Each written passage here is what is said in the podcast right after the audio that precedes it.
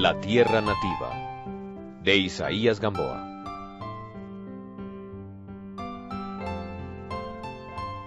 ...50...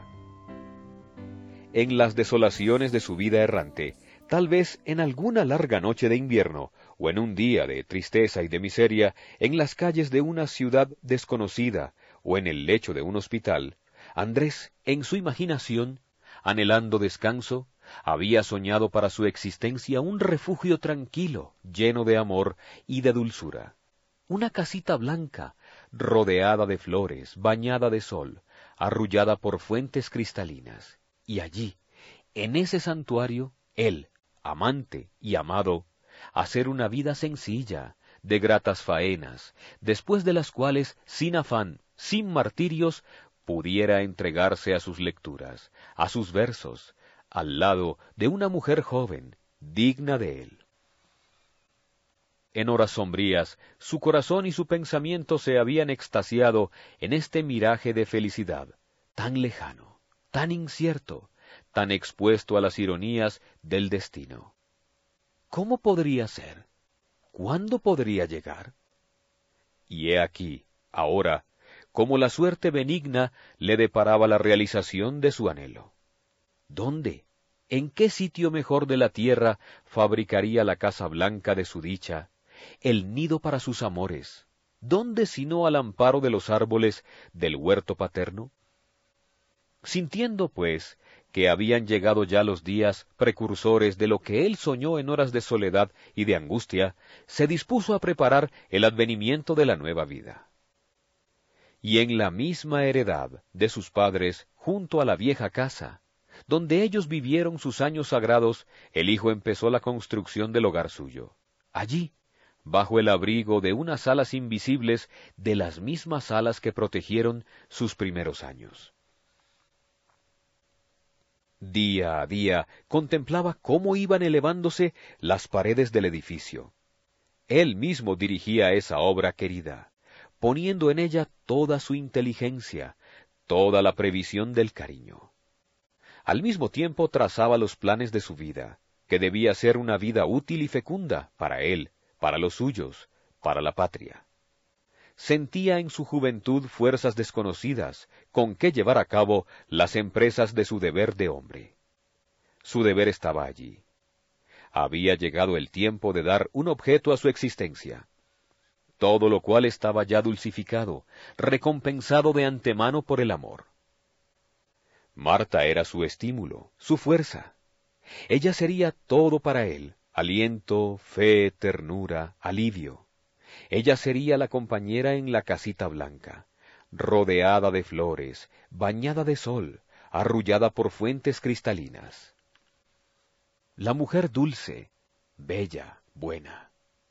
La que en las horas de solaz tendría para él gratas lecturas, músicas suaves, amorosos cantos y él escribiría entonces sus mejores versos, las más hermosas páginas, teniéndola a su lado, sintiendo por encima de su hombro la amante mirada que sigue el fluir del pensamiento.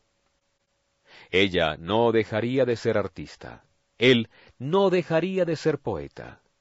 Habían sido absurdas sus ideas de que el matrimonio mata la inspiración y la alegría seguros ya de su aventura, con fe en el porvenir y en sí mismos, entregábanse los dos a los más entretenidos proyectos, con aquella cándida esperanza que torna niños a los enamorados.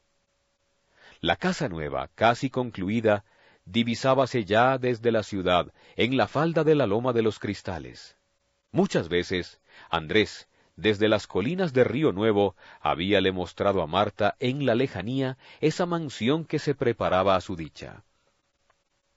Mira, la dijo una tarde, señalándole aquel punto blanco entre las arboledas. Esa es nuestra tienda, la tienda que el peregrino del desierto ha plantado definitivamente en un oasis. Tú, allí, no dejarás entrar al dolor. Ella, Poseída de su misión, cruzó las blancas manos sobre el hombro de Andrés, y apoyada dulcemente las cabezas juntas, permanecieron mirando hacia allá.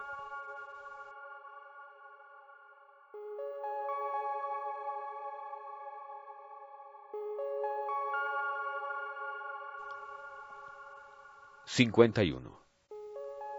En aquel tiempo solo llegaban a turbarlo las cartas de lejanos compañeros de letras que seguían hablándole el mismo idioma que él había conocido y que ya estaba olvidando. Sucedíale entonces lo que debe de sucederle a una ave que contenta en su jaula bulle y canta, cuando de pronto ve llegar al árbol cercano la banda de pájaros libres. El ave interrumpe su gorjeo y se pone a mirar a lo lejos. Pero luego Andrés se reía, seguro de sí mismo, teniéndoles lástima a ellos, a los otros.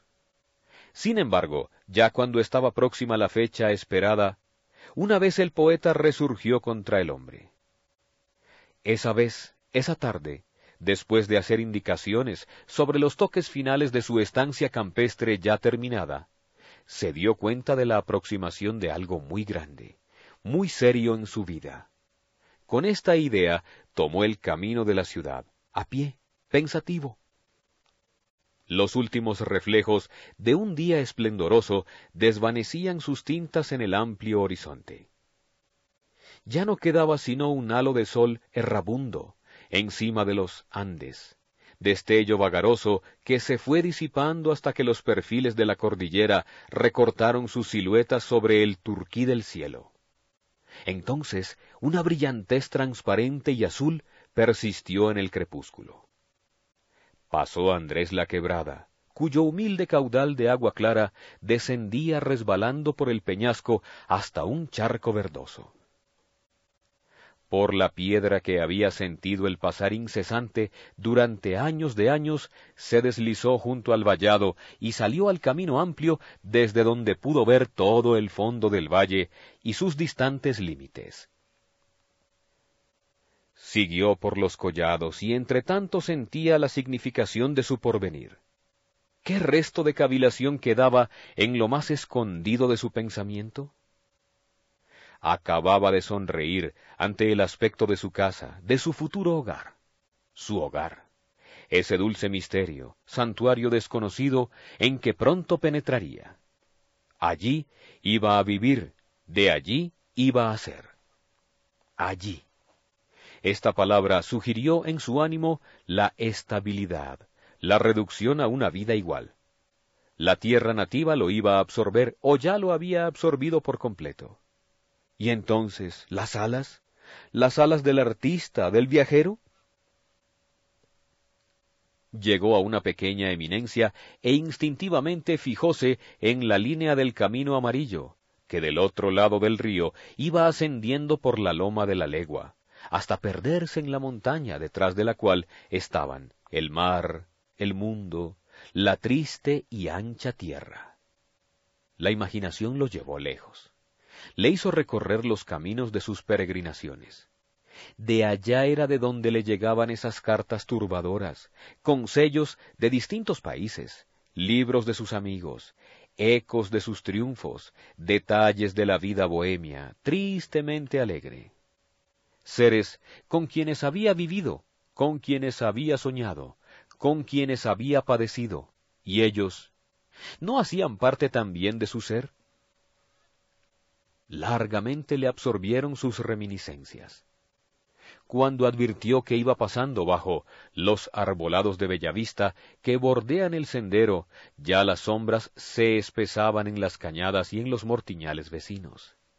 En los ramajes piaban los pájaros y de todas partes subían los rumores con que entra la noche. Recordó que por aquellos guayabales había sentido terror, siempre cuando pasaba de niño a esa hora por allí. Le parecía oír quejas, voces bajo los árboles. Aquellas colinas, aquellas quebradas, aquellos contornos iban a ser en adelante todo su horizonte, como si no hubiera más tierra, más vida. Y sin embargo, lejos, en muchas partes, había seres que no le eran indiferentes, con quienes había vivido, con quienes había soñado, con quienes había padecido. Ah, cuánto une a los corazones el padecer juntos. ¿Cuál iba a ser el destino de todos aquellos compañeros suyos? ¿Encontrarían esos soñadores su ideal? ¿No los volvería a ver? Con el tiempo, lentamente iría dejando de saber de ellos, y ellos también perderían toda noticia de él. Lo olvidarían. No. Alguna vez habrían de preguntarse, entre comillas, ¿qué habrá sido de Andrés? ¿Dónde estará? ¿Será feliz? Y él también se acordaría de ellos. ¿Cuándo? ¿En qué circunstancias se acordaría? Quizá en una hora de anhelo, de angustia. Los triunfos, los sueños, la gloria. Se figuró ver a la juventud del pensamiento, subir, escalar una montaña luminosa. ¿Y él? ¿Iba a quedarse abajo, en el valle, en la oscuridad? Miró el horizonte. Una claridad indecisa se oponía en la noche. Era una claridad que bajaba del cielo transparente. Empezaban a titilar estrellas. Apenas se veían las siluetas de las lomas. Los Andes recortaban sus perfiles azules en un fondo diamantino que parecía un alba. Surgió la luna, y se detuvo a contemplar el mundo, la luna blanca y melancólica. Andrés recordó a Marta. Ella había dicho, entre comillas, algo sería más negro que mis ojos y que mis cabellos, el dolor.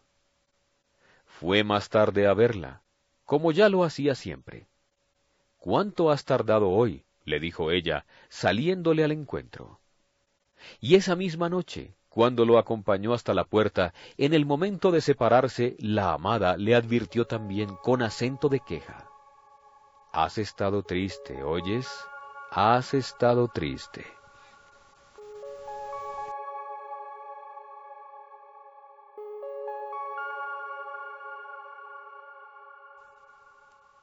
52.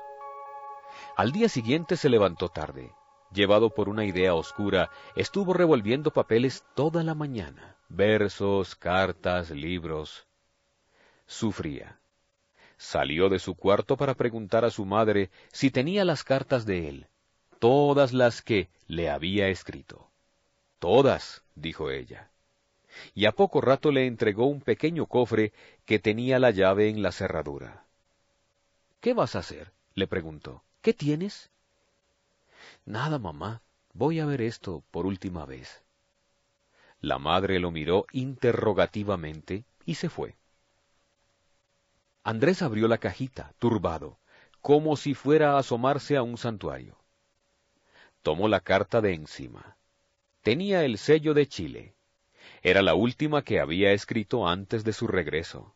Era aquella carta que estuvo escribiendo toda la mañana el día que cumplió treinta años, el día de la crisis de su nostalgia.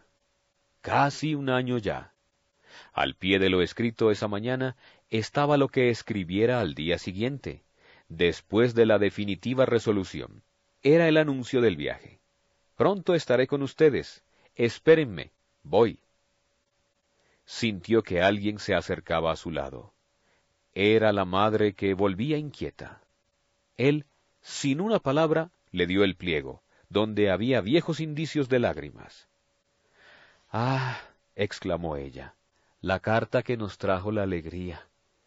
Y juntos continuaron leyendo todas aquellas cartas dolorosas. A medida que avanzaba de fecha en fecha hacia el pasado, parecíale a Andrés que iba entrando por un camino medroso y conocido, por donde hubiera transitado hacía tiempo, un camino lleno de sombras, de horror. Todas tristes, todas tristes, prorrumpió la anciana. Todas tristes. Sí, madre. Escritas todas lejos de aquí. Eran cartas de diferentes puntos, de diversas ciudades, de distintos puertos, todas impregnadas de dolor. ¿Nunca estuviste alegre? Nunca. Los días alegres son dolorosos para el que no es feliz. Seguían leyendo. La madre advirtió al hijo que era atormentarse, que debían guardar esas cartas para siempre. Entró Soledad y mirando a su hermano manifestó extrañeza. Salieron. Pero más tarde volvió él, y durante todo el día continuó la lectura Había incidentes que él ya no recordaba y había los que nunca se pueden olvidar. Siguió leyendo. Y al fin leyó las cartas de diez años. Quedaron esparcidas, amontonadas en el escritorio, en el suelo, alrededor de él, como espumas, como espumas de ondas muy amargas. Diez años. Andrés calculó toda la tristeza de ese tiempo y sintió la impresión de que estaba asomándose a un abismo muy negro, muy hondo. En el fondo de ese abismo había pasado él los años de su juventud. Sumido en la recordación, perdió la conciencia de la realidad. Creyó que estaba todavía, todavía proscrito y solo, yendo por aquel camino de sombras, de horror puso las manos sobre el escritorio y sobre las manos apoyó la cabeza. En torno suyo, por todo el cuarto, estaban esparcidas, amontonadas las cartas, espumas de ondas tan amargas. Con los ojos cerrados, vio la cima de la desolación. No, allá no bajaría otra vez, nunca, nunca. Púsose en pie, como para apartarse de una orilla en que podía caer. No, nunca, otra vez allá, no. ¿Era ese el camino de la gloria? ¿Era esa la dicha de la libertad? La triste y ancha tierra. Tenía la cara palidísima, el mirar extraviado, los cabellos revueltos, como después de una lucha. De pronto dio a su semblante una expresión de energía, de alto ánimo. Era el héroe que otra vez triunfaba de sí mismo. Aquellos diez años estaban muertos, él definitivamente redimido. El retrato de Marta, adornado de flores, parecía sonreírle. Esa sonrisa de amor debía iluminar su vida para siempre.